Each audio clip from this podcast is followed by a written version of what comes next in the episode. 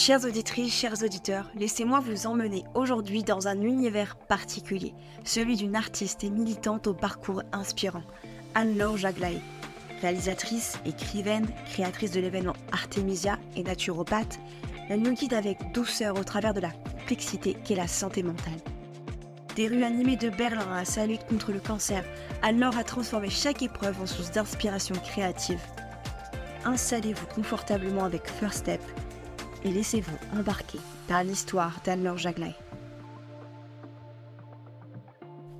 Bonjour Anne-Laure, je te remercie d'être là aujourd'hui avec moi pour ce tout premier épisode que j'enregistre. Je dois t'avouer que je suis un petit peu nerveuse parce que c'est ma toute première fois.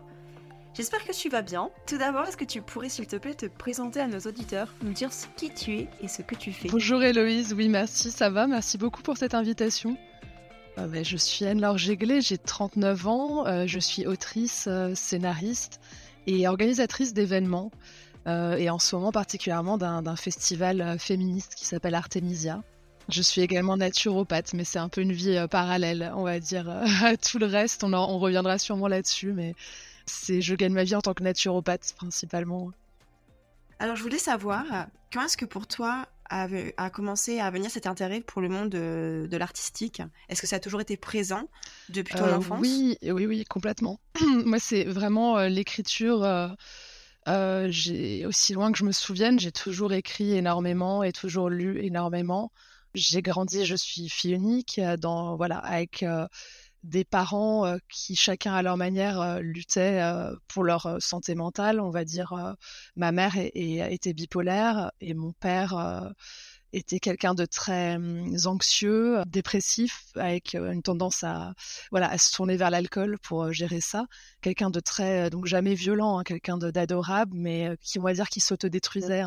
Peu. Donc, donc en fait, je me suis très tôt réfugiée dans la littérature, vraiment une boulimie de lecture et, dans l'écriture. Euh, je tenais un journal, euh, voilà, ce qui m'a permis, je pense, de naviguer à, travers euh, divers événements. Bah, j'ai eu une enfance heureuse, mais je pense que très tôt, j'ai été un peu l'adulte de cette cellule familiale qui en plus était assez retranchée. Mes parents avaient pas vraiment d'amis, on était vraiment tout le temps tous les trois. donc c'était vraiment une petite bulle et j'étais témoin de bah, de, leurs états, euh, pas forcément, c'était pas forcément facile. Je me souviens que je gérais vraiment ça à travers l'écriture, euh, en écrivant bah, sur sur ce qui se passait, mais aussi en inventant des histoires. Euh. je crois que j'ai commencé vraiment en sixième à, vraiment écrire des nouvelles, voilà, ce type de choses et souvent fantastique, souvent souvent qui allait vers l'horreur aussi. je suis vraiment boulimique de films d'horreur. Je, je peux m'en enchaîner 4, 5, euh, voilà. C'était, mon ex ne comprenait pas, c'était un problème. Lui, il envoyait un, c'était déjà, il était traumatisé. Et moi, j'étais OK, on en enchaîne de pire en pire. D'ailleurs, aujourd'hui, ça m'intéresse énormément parce que j'ai remarqué que mmh les films d'horreur récents, que ce soit des films sur les serial killers ou des films avec des monstres, c'est la famille, c'est très très souvent des familles unies qui sont les méchants. Ça me fascine, c'est une tendance de ces dernières années. Même quand tu regardes les faits divers, hein, généralement, c'est toujours euh, la petite famille euh, qu'on pensait euh, parfaite. Et, est-ce que ça t'intéresserait, toi, de, éventuellement produire des films d'horreur? Parce que, enfin, je ne m'y connais pas beaucoup en films d'horreur, mais j'ai l'impression qu'il y a beaucoup, euh, surtout des, des, productions étrangères et qu'il n'y a pas grand-chose euh, en, France. Euh, complètement. Moi, moi c'est un de mes grands buts, c'est d'en écrire un. J'ai déjà, une idée, voilà, de synopsis, mais j'ai pas eu le temps jusqu'à présent de me pencher dessus. Mais c'est le but pour les prochaines années. Ce serait d'écrire un long métrage d'horreur. À partir de quel moment tu t'es dit justement que tu aimerais faire des études euh, artistiques, notamment dans le cinéma? Et étant donné que le contexte familial était un peu compliqué, est-ce que tes parents t'ont soutenu dans ce, dans ce chemin, dans cette démarche? J'ai eu beaucoup de chance parce que bah, mon père aussi, en fait, ça vient pas nulle part. Mon père se réfugiait dans les livres aussi. C'était, il était insomniaque, il passait la nuit à lire Balzac, relire, et, pas que Balzac, mais c'était vraiment un grand fan de Balzac. Il a lu, je sais pas combien de fois la Comédie humaine. Donc c'est ce souvenir de mon père euh, qui se réfugiait dans les bouquins, dans la musique aussi, qui avait du mal à exprimer ses, ses sentiments, mais par contre qui nous jouait des morceaux en fait qui en disaient long sur comment il se sentait. Grand fan de rock, voilà, Led Zeppelin c'était genre le dimanche midi, c'était pas la messe, c'était les Zeppelin live qu'on regardait. voilà, ah, oui, je comprends. Mais à la maison, nous, c'était du Johnny. Ah, Tous les dimanches. pas la même chose. Il y a un même rapport, voilà, de, de, fascination exercée, voilà, par, par cet artiste. Mais oui, et, et ma mère, elle, on va dire que c'était un peu une artiste enfin frustrée parce qu'en fait elle a eu elle a, eu ses problèmes de, santé mentale à l'âge de 16 ans. Euh, avant ça c'est ce que m'ont dit mes grands-parents et ce qu'elle me disait. Elle elle était très douée elle dessinait elle écrivait euh, elle lisait énormément. Et c'est vrai qu'elle a été un peu fauchée par cet internement premier internement à l'âge de 16 ans et la médication euh, voilà un peu excessive j'imagine.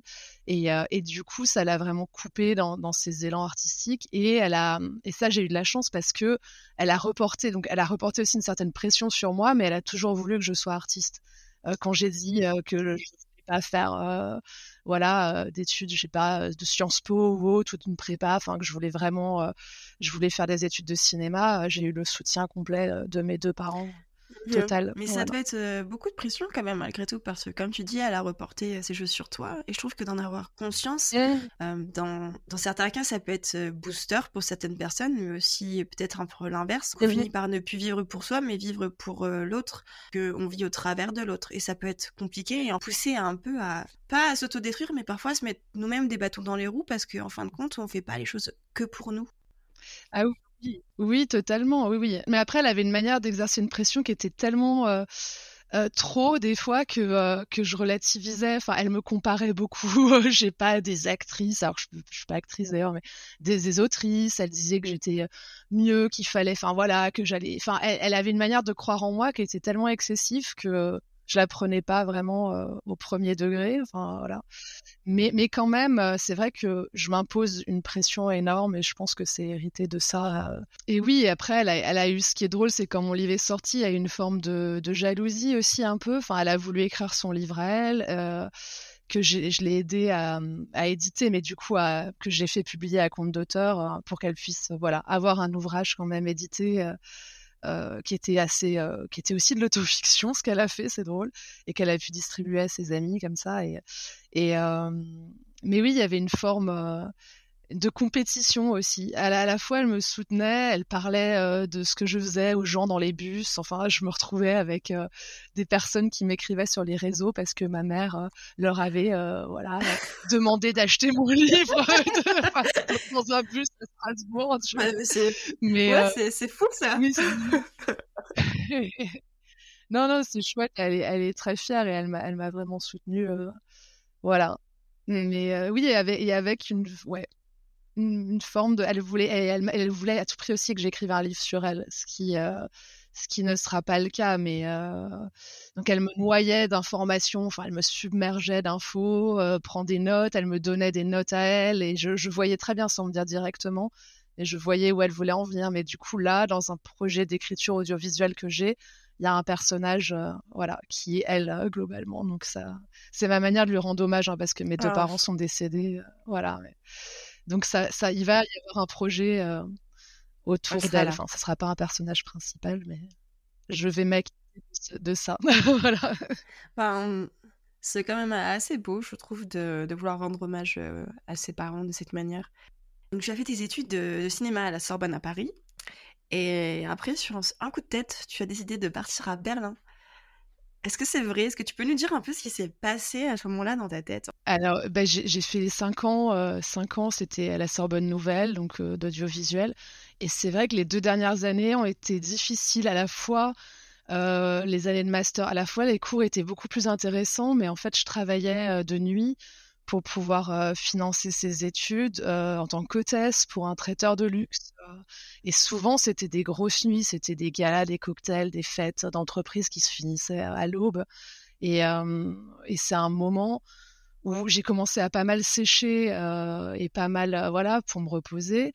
Et pas mal, en fait, j'ai eu, j'ai été victime d'errance médicale, ce que je raconte aussi dans le livre euh, même si c'est vite fait aborder. Mais en fait, ces deux années de master, euh, j'ai commencé à avoir des, euh, des symptômes étranges. Par exemple, je supportais plus l'alcool quand je buvais de l'alcool, même une gorgée, ça me faisait des plaques rouges, voilà, sur le, sur le visage, sur le, j'avais des tensions dans le bras gauche, comme si j'allais faire une attaque.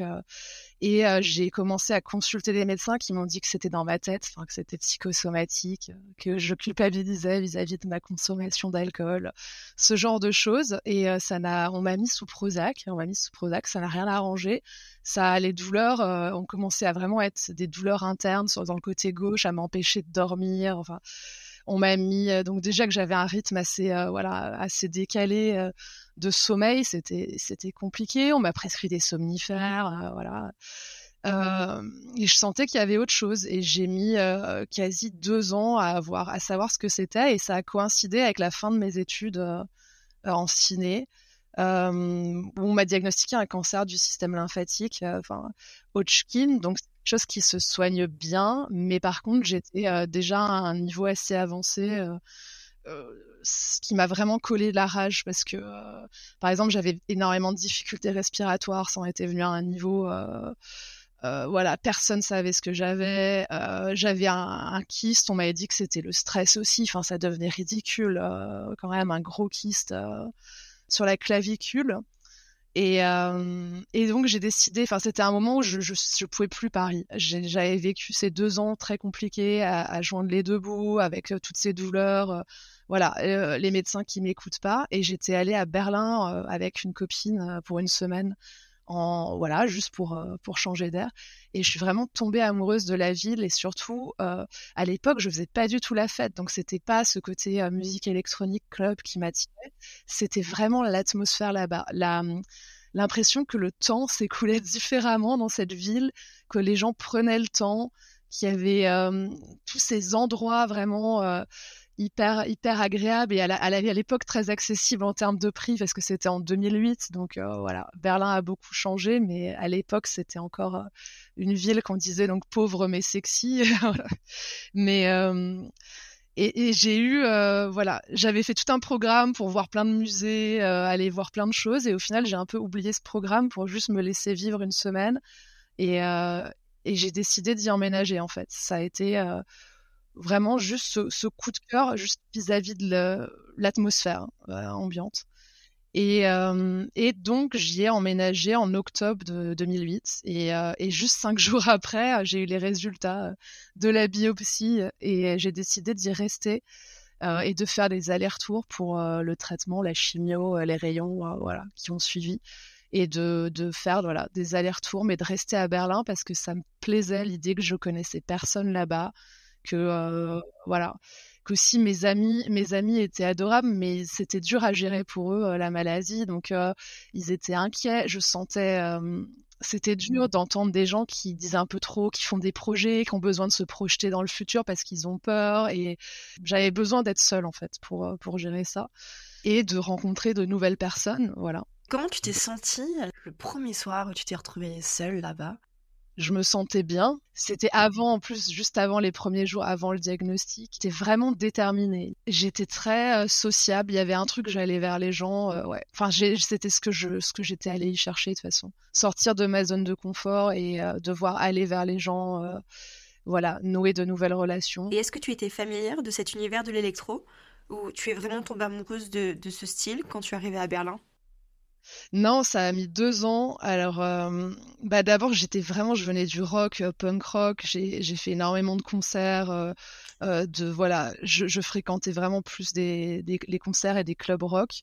Et en fait, c'est une rencontre avec une bande d'étudiants qui voulaient à tout prix m'entraîner en club au Golden Gate. J'avais beaucoup d'appréhension. C'était, moi, j'ai toujours été une très bonne élève. En fait, d'avoir des parents assez excentriques au final et et euh, c'était des parents euh, un peu hippies, voilà. Mes parents, ils fumaient de l'herbe, euh, ils étaient là à réunir leurs amis. Même la, veille du bac, ça m'avait mis dans un état de colère. Ils invitaient leurs potes pour danser, voilà, sur du rock, fumer du, des joints. Et, et donc j'avais un peu pris le revers de ça, comme il se passe souvent. C'est-à-dire que j'étais très ambitieuse, enfin toujours, donc j'ai quand même fait des études artistiques, mais j'étais très réglo, quoi. J'avais jamais pris de drogue, je fumais même pas de cigarettes, euh, j'étais, euh, j'étais dans un truc, euh, droit, j'avais toujours de super bons résultats, voilà. Et, et ça s'est un peu effondré, c'est vrai, avec le cancer, tout ça, l'impression que ok, faire les choses bien, bah, bah, c'est pas parce que tu fais les choses dans les clous et tout que que tout va rester comme ça, mais il y a eu une espèce de colère. Et, et c'est vrai que c'est très et c'est très paradoxal parce que j'ai commencé du coup à fumer des clopes, à fumer de l'herbe alors que j'étais malade, quoi, alors que j'avais le cancer, euh, voilà. Et mais c'est comme ça, ça m'a aidé aussi à me réapproprier euh, mon corps. Et la, la teuf après a fait ça. Donc il y a eu ces deux années, on va dire, je me suis remise sur pied euh, après les traitements. et après, j'avais cette appréhension vis-à-vis de ce milieu-là, voilà. Mais je me suis laissée entraîner et ça a été une, une découverte incroyable. Euh, ça a commencé avec le Golden Gate. Vraiment, après, à l'époque, il y avait le Renateux aussi, euh, qu'on a beaucoup fréquenté, et le Berghain, bien sûr, des choses un peu plus euh, connues mondialement. Et j'ai fait, en fait, mais c'était une manière aussi de, faire l'inverse que ce que les médecins pouvaient dire, en fait, de commencer à prendre des drogues à ce moment-là. quand j'étais déjà en rémission, mais j'étais quand même surveillée étroitement j'avais pas mal de tests euh, et la fête m'a vraiment fait du bien, euh, ouais, pour euh, bah, vraiment ça, quoi, pour me réapproprier mon corps parce que quand tu perds tes cheveux, que tu reconnais plus ton odeur, enfin, c'est compliqué quand même à gérer la, la transformation physique. Et dans ces moments-là, est-ce que tu continues justement à écrire dans ton journal? J'ai écrit un livre à ce moment-là. En fait, mon, roman, c'était le troisième que j'avais écrit à proprement parler. Il y en a un que j'avais écrit quand j'étais étudiante et qui, parlait euh, beaucoup de ce parcours parce que aussi quand j'étais arrivée à Paris, j'ai vécu en foyer euh, à l'armée du salut. Ça parlait beaucoup de, ça, de cette expérience parce que mes parents n'avaient pas les moyens, en gros, de me payer un loyer. Euh, ou une vie à Paris, mais, mais ils m'ont quand même soutenu et on a trouvé ce, voilà, cet entre-deux, quoi du Palais de la Femme, qui est un lieu assez mythique euh, à Paris. Mais euh, donc j'avais écrit un premier livre qui était sur cette période, qui n'était pas sorti, mais j'avais eu un rendez-vous avec un éditeur euh, qui m'avait un peu refroidi parce que le gars me promettait m'inviter à une soirée sur une péniche où il y aurait Bec BD, tout ça. Enfin, et j'avais senti, pour moi, c'était un peu red flag. ok, j'ai envie d'être publié, mais j'ai pas envie d'aller devoir copiner avec Big BD, ce qui, est, drôle puisqu'après il a chroniqué mon livre quand il est sorti. Euh. Enfin voilà, mais, j'avais pas envie d'aller chercher tout ça et je sais pas, ça m'a fait peur, donc j'ai laissé un peu tomber. Et après, après le cancer, j'ai écrit un deuxième livre. Donc à cette époque, j'écrivais pas vraiment un journal, mais j'ai eu besoin d'écrire une fiction. Et en plus, c'est drôle parce que ça arrivait à un, personnage masculin. Je sais pas pourquoi j'ai eu besoin d'écrire euh, en tant qu'homme cette histoire. Et ce livre n'est pas, n'est pas sorti non plus. Et puis tant mieux, je pense que je l'ai pas relu euh, depuis longtemps, mais je pense que je pense pas qu'il ait été très bon celui-là. C'est juste, c'était juste une manière de d'écrire, voilà, d'extérioriser cet épisode. Enfin, tout, comme tu as dit déjà au tout début du podcast, même la manière du pourquoi l'écriture est venue à toi, c'était vraiment parce que tu avais ce besoin d'expression. On pourrait même dire que c'était assez thérapeutique. D'ailleurs, tu as écrit ton roman Demande à la nuit lors d'un épisode un peu particulier quand tu étais dans un hôpital psychiatrique. Alors, euh, je l'ai commencé un peu avant. Ce qui s'est passé, c'est qu'après, euh, il y a eu cette période. Euh, bah, j'ai donc j'ai découvert la fête. À ce moment-là, je travaillais comme serveuse dans un resto. Après, j'étais passée manageuse du resto parce que je proposais plein d'activités. Euh, je faisais venir des DJ pour faire connaître le, resto. J'avais j'organisais un brunch. Enfin, je faisais voilà des expos, des trucs. Et il y a un copain euh, qui m'avait dit mais pourquoi euh, tu passes toute ton énergie pour pour cet endroit? En fait, tu devrais ouvrir ton endroit à toi. Et, euh, et à l'époque, j'avais encore un peu d'économie parce que le taf d'hôtesse, c'est pas pour rien aussi que je m'étais un, peu perdue là-dedans, c'est que ça faisait énormément d'argent. C'était une époque où les gens laissaient des pourboires, mais euh, c'était délirant. Hein. Je me suis déjà retrouvée avec des 200 euros de pourboire juste pour prendre un manteau ou pour placer quelqu'un à une table. Enfin, parce que c'était c'était des événements quand même de la haute haute quoi que donc, ce qui m'avait aussi un peu fait perdre, euh, on va dire que je bossais plus que nécessaire, mais ce qui m'a permis de mettre de l'argent de côté aussi pour emménager à Berlin et, euh, ne pas travailler les premiers mois où j'étais malade. Euh, et après, il me restait encore un peu d'argent. C'était pas énormément, c'était genre 6000 euros. Et, je me suis accoquinée avec le, le, cuisinier du resto dans lequel je bossais et on a ouvert un bar. Donc ce bar a commencé de manière assez sage. Donc c'était, on faisait des quiches, des bagels, c'était de la petite resto végétarienne et bio. on avait beaucoup de familles, tout ça. Mais en fait, plus je faisais la fête moi et plus plus la clientèle du bar forcément a suivi un peu euh, donc plus on a eu de fêtards, plus on faisait de, on restait jusqu'à 4 heures du mat. Après on faisait des, euh, voilà le dimanche des brunchs spéciaux pour les gens qui allaient au Berghain pour, faire le voilà le plein d'énergie euh, avant d'aller teuffer pendant des heures. On faisait, on a eu beaucoup de problèmes avec la police à cause du, du bruit bien sûr. C'était pas du tout adapté le lieu et de là j'ai commencé du coup à organiser des, euh, des fêtes dans des endroits désaffectés, quoi. Des free parties. En fait, on a déplacé la fête qui était au bar. On l'a fait ça à plus grande échelle euh, dans des usines, euh, au bord de voilà de plans d'eau, dans la nature. Ce qui a été donc le livre raconte aussi tout ça. et on a eu beaucoup de chance. Ça, c'était dans la période 2011-2012. on n'a eu qu'un seul event qui a vraiment été arrêté par la police. Sinon, on est toujours passé entre les mailles. voilà du filet. Euh, et, euh, et, c'est donc un moment où, euh, bah, en fait, entre-temps, j'avais perdu mon père aussi, ce qui n'a pas été évident. et je pense que j'ai pas du tout géré le deuil et la culpabilité aussi d'avoir été loin, de pas avoir été souvent là en Alsace et et voilà et de pas l'avoir vu. je sais pas, j'avais dû le voir deux mois avant sa mort, mais de pas avoir été là pour ma mère et mon père en gros donc j'ai géré ça euh, en, en, abusant un peu euh, des substances quoi clairement euh.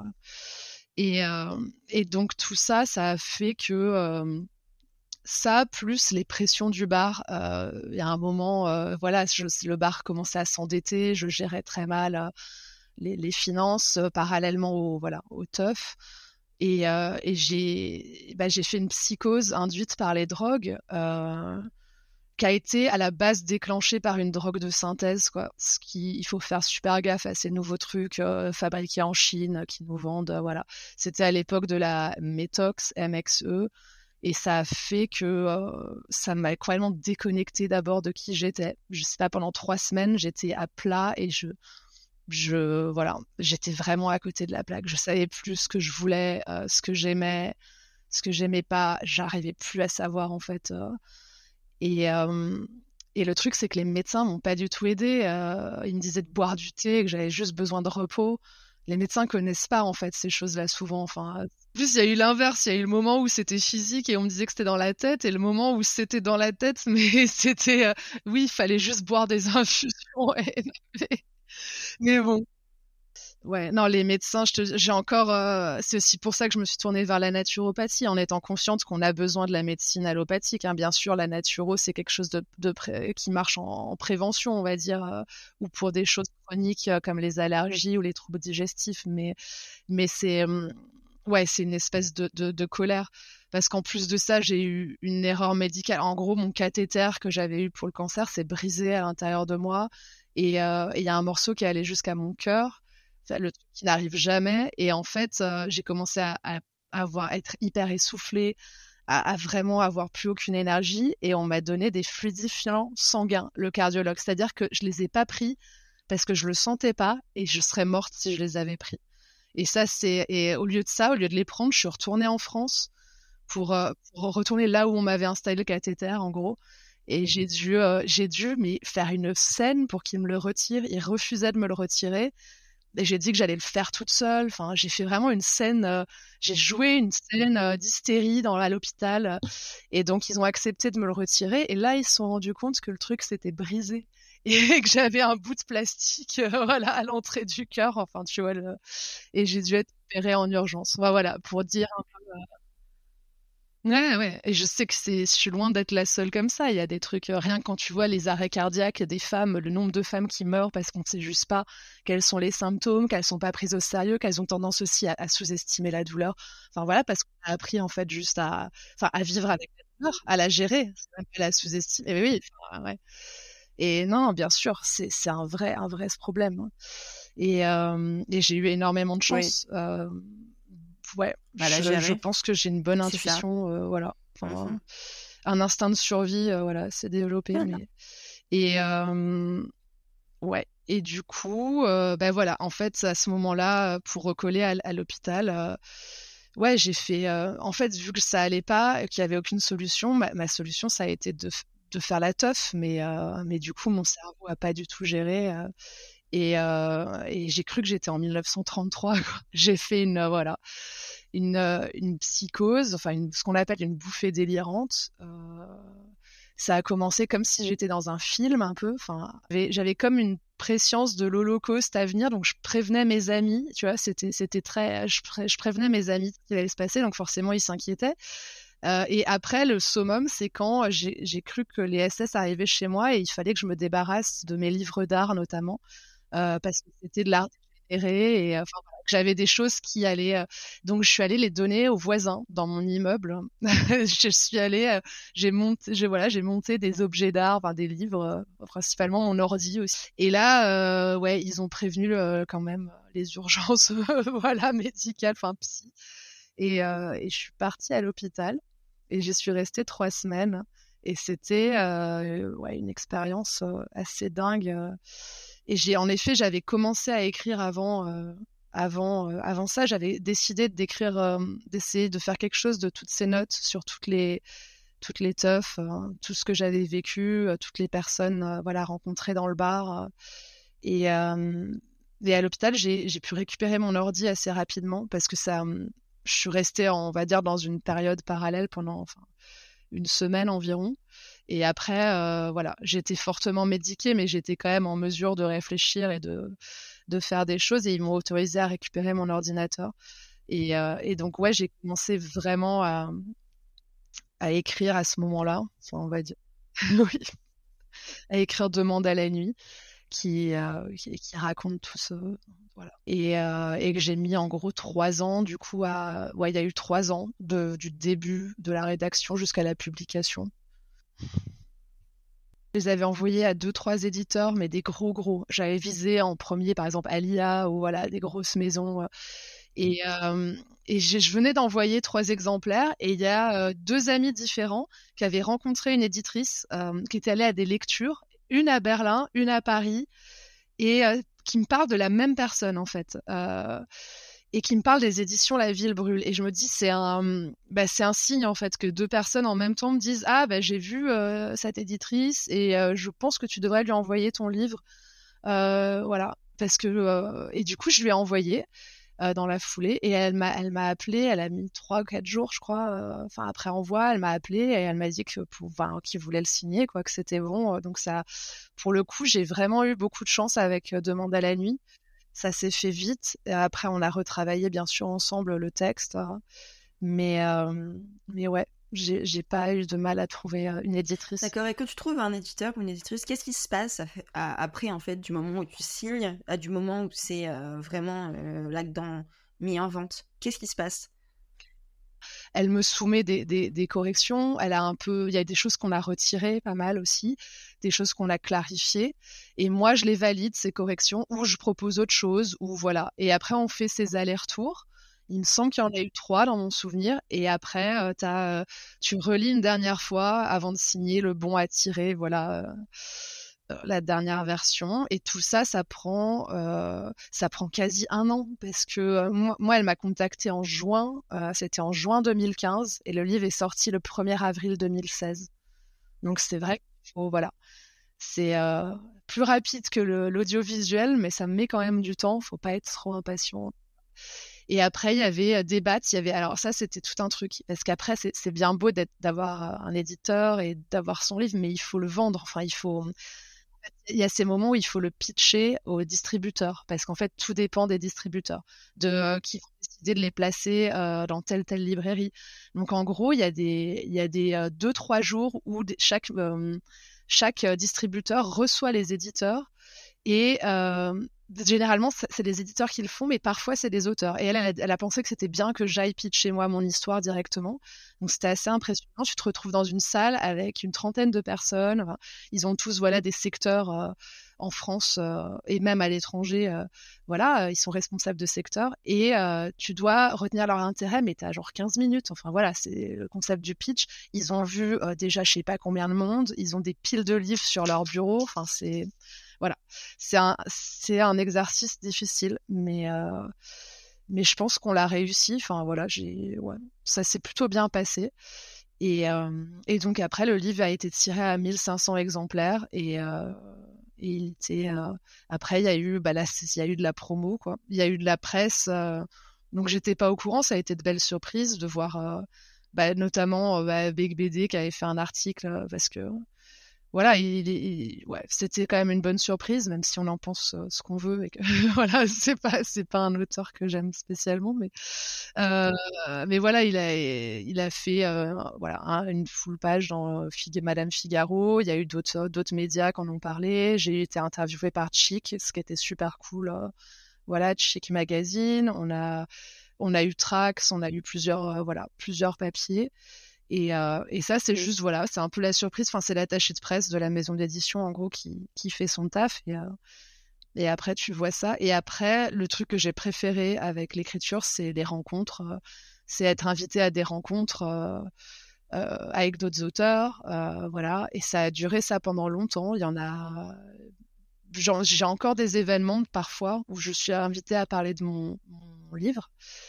Et, et on va dire, c'est là que j'ai décidé aussi de mixer parce que je me suis rendu compte que c'était un, format qui permettait d'accéder à d'autres euh, types de lieux aussi, enfin que ce soit des, lieux plus underground autant que des lieux institutionnels parce que fait, on, a, on a fait un live avec un pote à moi euh, où il jouait de la musique électronique live et moi je lisais des, euh, des passages par-dessus.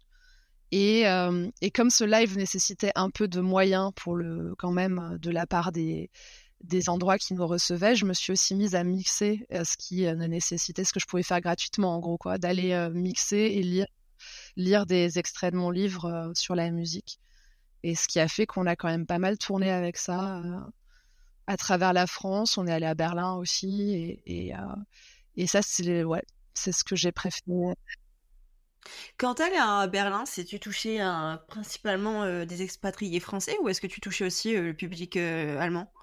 Ouais, du coup, il y a eu, il y, avait des Allemands, mais c'est vrai qu'ils comprenaient pas tout. Enfin, forcément, enfin, on a, on a on touché, voilà, on avait principalement le livre est sorti qu'en français, donc et les, les, performances en français. Donc il y avait pas mal d'Allemands dans la salle, mais qui ont apprécié la musique et la voix, mais ils comprenaient pas vraiment. Mais et mais c'est drôle et j'ai une question par rapport à, ce, ce, ben, du coup, ces lectures électro.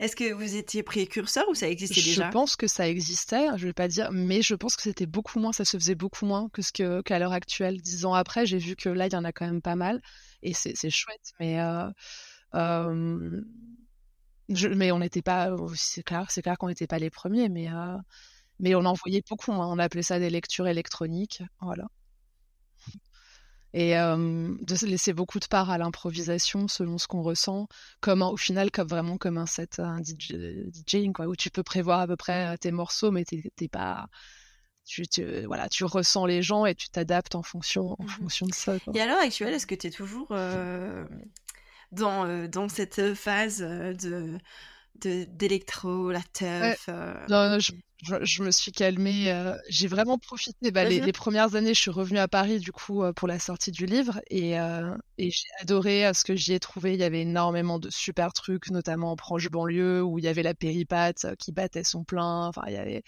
il y avait, voilà, il y avait énormément de free party aussi et j'en ai organisé deux aussi à ce moment-là à Paris même si on a eu beaucoup de problèmes du coup là la police c'était autre chose euh, voilà. La, la, seconde la dernière que j'ai faite ils ont débarqué avec euh, des maîtres chiens et tout. Enfin ça a été euh, ça a été un peu compliqué. Ouais ouais ils ont bon c'était pas encore les, circonstances actuelles hein, parce que maintenant c'est un pire mais voilà. Euh, mais euh, non, je, bah, là en fait, je suis nouveau dans une phase d'écriture du coup d'un projet audiovisuel, euh, un projet de série télévisée autour de la, fête.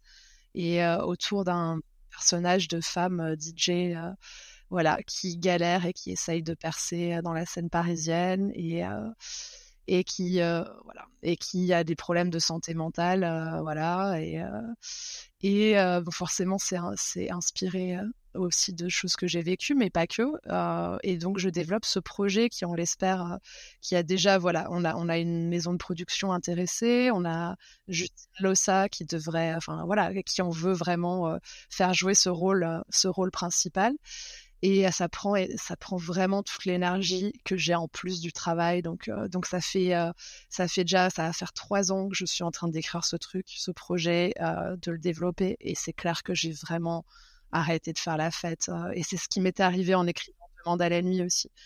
J'avais j'avais fait un gros gros break bah, de trois ans aussi où toute l'énergie que j'ai en plus ouais je la je la passe là dedans et qu'il faut parce que c'est voilà c'est un autre sujet qui me tient à cœur. C'est ça comment être artiste quand t'es euh, quand à la base tu es précaire enfin quand est-ce que c'est possible même aujourd'hui? Est-ce que c'est et sans euh, sans s'user complètement mentalement et physiquement quoi et euh, bah, moi ça fait que je voilà je rogne clairement sur le sommeil quoi je me lève des fois à 4 5 heures du mat enfin c'est ce que j'aime bien aussi bon, en ce moment un peu plus tard je suis aussi ce que mon corps, euh, ce dont mon corps a besoin. J'espère, j'essaye de pas m'user complètement, mais mais c'est des heures que tu grappilles au final sur euh, voilà sur ton sur le travail pour essayer de mener à bien un projet artistique. Donc euh, moi, j'envie les personnes qui, qui quand même ont pas ça parce que moi en ce moment, même même maintenant, c'est toujours j'enchaîne des périodes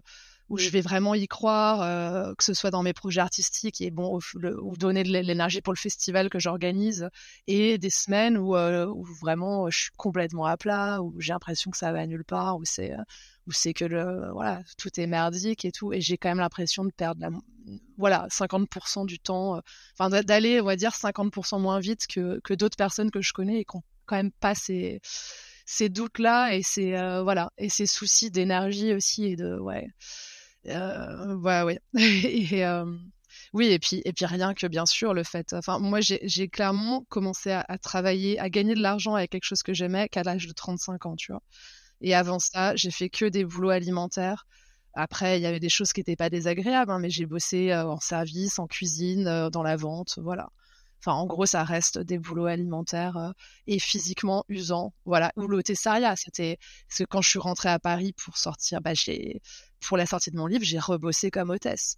Et tu te reprends des commentaires. Alors, en plus, j'étais à la fois fière de sortir mon livre, mais tu t'en reprends plein la gueule, où tu te fais, voilà, insulter. Euh, j'ai quand même, enfin, des gens, des gens juste parce que tu es en uniforme et que tu prends leur manteau, euh, part du principe que tu es complètement idiote et qui peuvent te euh, cracher à la gueule. Quoi. C'est vraiment, ces gens, ils parlent d'eux au final et s'ils ont besoin de t'insulter ou quand tu es caissière, ça, le livre était déjà sorti et je faisais la promo du bouquin.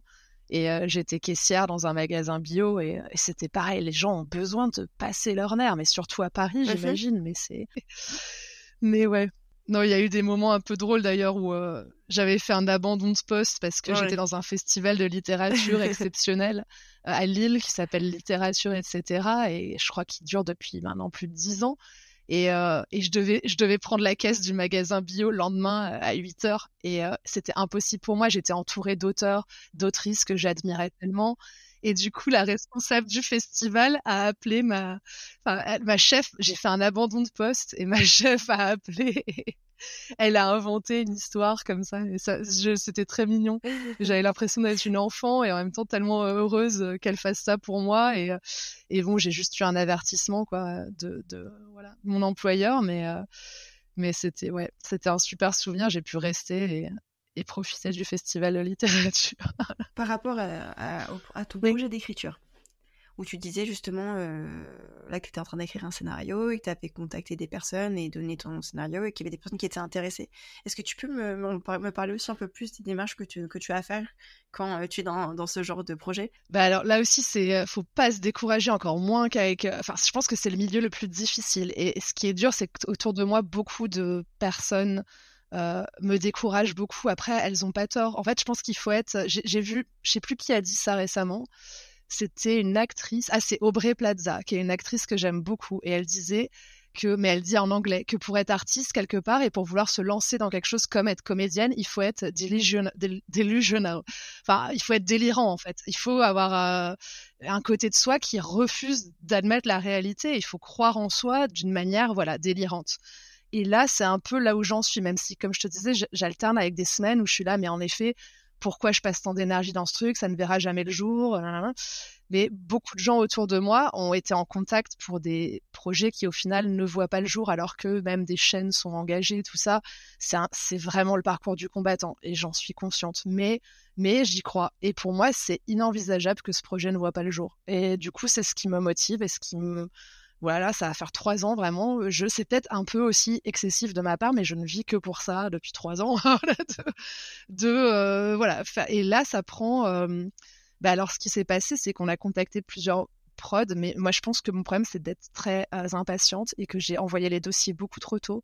Et là, en fait, c'est mmh, il y a eu beaucoup de retravail, euh, beaucoup de retours aussi. Là, j'ai fait un atelier de scénariste récemment, donc avoir des retours professionnels, c'est important. Et en fait, mmh, je pense que j'étais un peu trop, euh, je l'ai envoyé trop vite voilà, à, des gens, alors que le projet ne ressemble plus du tout maintenant à ce à quoi il ressemblait au tout début. Voilà. Euh, on a on a Kalindi Rampel qui est euh, qui est une podcasteuse et critique ciné euh, extraordinaire qui aussi est impliquée dans le projet et qui aurait le deuxième rôle voilà le rôle principal féminin. Et on a cette donc cette boîte de prod. je veux pas jinxer la chose, je ne les citerai pas, mais on a une boîte que j'admire beaucoup et qui est pas spécialement connue pour la fiction, mais plutôt pour la musique. Et c'est ce qui m'intéresse aussi, c'est qu'on a vraiment la même vision du monde de la musique électronique et du monde des free parties et on veut défendre les mêmes choses tout en faisant un peu de prévention aussi sans être sans en, en fait on veut juste euh, représenter la chose un peu de manière documentaire réelle sans euh, moralisme ni romantisme enfin vraiment euh, telles qu'elles sont et en faisant passer du coup des messages qui auront un impact de prévention mais sans c'est pas voilà. Oui voilà sans juger. Mais parce que pour nous, c'est essentiel qu'en France, on parle de, de ça, on parle de santé mentale, on parle de, de drogue récréative, euh, euh, parce qu'on est quand même en bas des records en termes d'usage de stupéfiants, les Français, mais par contre, on n'en parle pas parce que c'est interdit. Mais euh, voilà, des choses qui nous tiennent à cœur. Et donc, j'espère vraiment que ça se fera, et là, enfin, que ça se fera voilà, avec eux, et là, ils vont, ils vont, on va contacter les chaînes euh, normalement ce mois-ci. Et l'autre chose, c'est bien sûr demander des aides. Et là aussi, c'est le parcours du combattant, mais essayer d'avoir le soutien du CNC. voilà, c'est euh, l'étape importante quand tu écris un projet audiovisuel. Ah, il y a plusieurs aides, hein, plusieurs. Euh, il y a l'aide au concept, l'aide à l'écriture. Il y a les aides CNC Talent maintenant pour les personnes qui ont, qui sont sur les réseaux sociaux principalement. Enfin voilà, qui ont une communauté développée, mais et euh, là, on en est là. On en est à essayer d'avoir de, l'argent euh, aux aides et euh, d'avoir l'aval d'une chaîne, en sachant qu'on vise principalement Arte, vu que c'est une série qui se déroule entre Paris et Berlin et que l'ADN de la série correspond vraiment à celle de la chaîne, selon nous. Tu nous as dit que tu étais naturopathe, réflexologue également. Comment est-ce que c'est venu en fait? Comment est-ce que tu t'es formée? Bah, c'est venu euh, encore à Berlin, après mon bar, euh, voilà, café-bar, euh, j'ai continué à travailler en cuisine. C'est vraiment quelque chose qui me passionnait, la cuisine végétarienne. Et, et l'idée, en vrai, c'est ça qui est drôle et j'ai eu du mal à assumer ça au début. C'était que la naturopathie, pour moi, c'était pour équilibrer mes excès. C'est-à-dire que c'est ce que je disais sur mon bar où on faisait des, déjeuners spéciaux conçus pour que les gens aient l'énergie d'aller en teuf pendant 12 heures minimum, et voilà, c'était dans cette même démarche. Et c'était vu que j'aimais bien sortir et voilà et, faire des excès. Comment, à la base, c'était vraiment pour moi et surtout après le cancer que j'avais eu pour essayer de plus, enfin voilà, prévenir ce genre de, soucis, enfin savoir nettoyer mon organisme, savoir lui apporter vraiment ce dont il avait besoin, savoir mieux l'écouter et et ouais, me donner un peu bonne conscience vis-à-vis des excès. Et, euh, et, c'était au moment où je suis rentrée en France pour le livre. En fait, j'ai repris une école du coup en présentiel, euh, euh une école en deux ans et que j'ai fait en deux temps parce que c'est des écoles payantes, hein, bien sûr. Voilà. Donc j'ai d'abord fait la première année et deux ans après j'ai refait, j'ai fait la deuxième année. Et, Et du coup, j'ai ouvert, j'ai ouvert un cabinet en 2019. Et, et là, mais j'ai récemment, j'ai fermé mon cabinet parce qu'en fait, ça me prenait un temps. En fait, j'ai du mal avec ça, des fois, à être dans plusieurs choses à la fois. Et le fait de me dire que je ne que du coup je ne peux pas donner 100% de mon énergie et que la plupart des gens qui font ça autour de moi sont à 100% dedans et euh, bah, j'avais peut-être un peu ce truc de l'impostrice aussi. En, voilà. En tout cas, le cabinet, euh, mais je continue à exercer comme naturopathe, mais dans le privé maintenant. Et euh, ça se passe super bien. Et en fait, c'est pour eux, en tant que naturopathe, j'explique aux gens bah, comment. voilà, je fais un peu du contenu de vulgarisation, en gros, sur des thématiques générales de santé et aussi précisément comment utiliser leurs produits, comment les cuisiner. Je crée des recettes. Voilà, je partage des recettes. Et, ça, j'aime beaucoup. Et, euh, et oui, c'est via la Naturo, du coup, que m'est venue aussi l'idée de d'organiser ce festival. C'est parce que ce qui me dérange aussi avec cette pratique, c'est que ça reste très cher. En fait, c'est que quand je donnais des, euh, des séances, c'était 90 euros la première séance, parce que c'est une heure et demie de temps. Et au final, à Paris, on peut pas vraiment faire moins. Enfin, euh, si tu as, ton, cabinet louer, euh, tu es taxé à hauteur de 25%. Enfin, c'est quand même. Donc, ça devient très vite, c'est 90 l'heure et demie, 60 euros l'heure, euh, voilà. Et du coup, ça me gênait en fait de voir qu'il y avait une c'était du coup une clientèle c'est pas n'importe qui qui peut venir prendre soin de soi voilà et apprendre ces choses là et du coup on a décidé de lancer ce festival qui où, euh, comme j'ai commencé à avoir un bon réseau de thérapeutes et d'artistes aussi, euh, de où on pouvait partager ça, euh, à la fois des ateliers créatifs et des ateliers bien-être, partager ça pour voilà 10 euros de dons à l'assaut et tu as une journée complète où tu as une vingtaine d'activités et où les personnes ont accès à des choses qui, dans l'ordinaire, sont coûteuses. Ça peut être du shiatsu, ça peut être euh, bah, de la danse, ça peut être du chant, ça peut être euh, et de la sophrologie, euh, des thérapies de psychogénéalogie, des choses comme ça. Enfin voilà. Et, la naturo, bien sûr. première fois. D'habitude, on est en non-mixité inclusive, donc femmes et personnes identifiées en tant que telles. Et, là, on va être pour la première fois ouvert à toutes, tous, et plus ouvert à la fois plus festif et très engagé. Hein. Ça va être très politique, mais euh, en, gros, on a deux scènes. On aura toujours de la musique, euh, des ateliers, et on aura toujours des performances vivantes et des projections, et qui pour le coup tournent vraiment autour de la santé mentale, euh, du corps, de l'identité, de la recherche de, ses racines. on a un super beau programme de lecture. On a a priori, voilà aussi une lecture de Selfie de Jennifer Padjemi, qui est un livre fascinant sur le sous-titre, c'est comment le, capitalisme contrôle nos corps. Mais oui, mais même ça, tu vois, je doutais parce qu'au final, ça m'épuise d'organiser ce festival. On est, on est quatre dans l'assaut, mais euh, enfin, moi, je suis vraiment en charge de la programmation et de la communication, qui sont quand même les deux euh, les piliers. Et, j'avais des doutes là vis-à-vis de cette cinquième édition, parce que parce que aussi ça m'épuise et parce que le jour, en fait, c'est voilà, tu organises un événement, toi, t'en profites pas, tu vois ta journée, elle file, tu donnes toute ton énergie, tu vois les gens qui sont ravis et quoi tu ressors de là t'es vidé.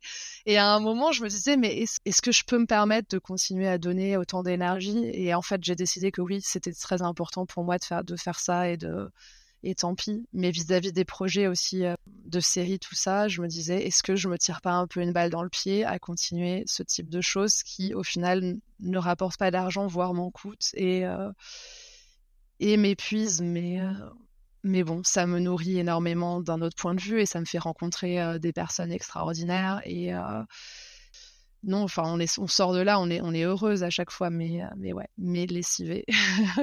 mais oui, ça a été beaucoup de remises en question ces derniers mois.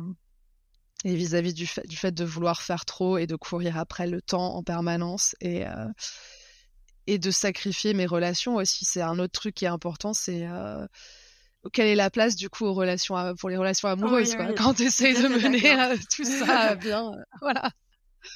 Mm. ouais. Bah pour l'instant c'est pas la priorité quoi. On verra. Comment est-ce qu'on monte un, festival de cette ampleur? Comment est-ce que Est-ce que l'idée venait vraiment de toi seul et t'as trouvé du monde ou est-ce que vous étiez déjà justement ce groupe de quatre personnes et vous avez créé ensemble euh, ce festival? Alors on était deux. En fait, c'est euh, ma rencontre avec Sarah Jacquier qui est réalisatrice et avec qui je développe le projet de série également. En fait, on s'est rendu compte qu'on avait. Moi, j'ai toujours rêvé de faire un festival euh, entre femmes, mais à petite échelle, j'imaginais peut-être une vingtaine de femmes. L'idée, c'était que chacune partage quelque chose, un savoir-faire. Suis en Australie où elle a participé à un festival en non-mixité, mais beaucoup plus grand, enfin voilà, quelque chose de beaucoup plus festif et plus grand. Et on a essayé de trouver un juste milieu. Et on a, en fait, un, ami avait ouvert le sample euh, entre temps qui a un tiers-lieu à Bagnolet. Et du coup, on a sauté sur euh, cette occasion quand on a vu qu'il y avait encore des créneaux, euh, voilà, on adhérer à leur association et avoir un espace chez eux, quoi. Et leur proposer, voilà, ce, projet de, festival. Ils ils ont adoré l'idée et on a commencé en 2021, en décembre 2021. Euh, et, c'est vraiment une chance aussi d'avoir ce lieu euh, qui est vraiment super ouvert, euh, qui voilà, qui, nous soutient énormément et, et, qui ne nous coûte du coup peu. Enfin, on adhère à leur assaut et, ils mettent à disposition des espaces. Enfin voilà, faut voir avec leur calendrier, mais et, du coup, ce festival d'ordinaire est limité à 100 participantes. voilà, et, là, on sera pour la première fois à 300. voilà, donc c'est aussi wow. la pression. C'est un gros changement. Ouais. D'accord, c'est beaucoup de monde. on va voir euh, ce que ça donne. Peut-être qu'il n'y aura pas les 300, mais c'est voilà, c'est la limite en tout cas. Et euh... non, et, du coup, c'est vraiment né avec Sarah euh, de la volonté de, de, faire ça, de réunir des femmes en fait de tous horizons euh, de vraiment tout milieu, euh, toutes origines, tous les âges aussi, c'est important.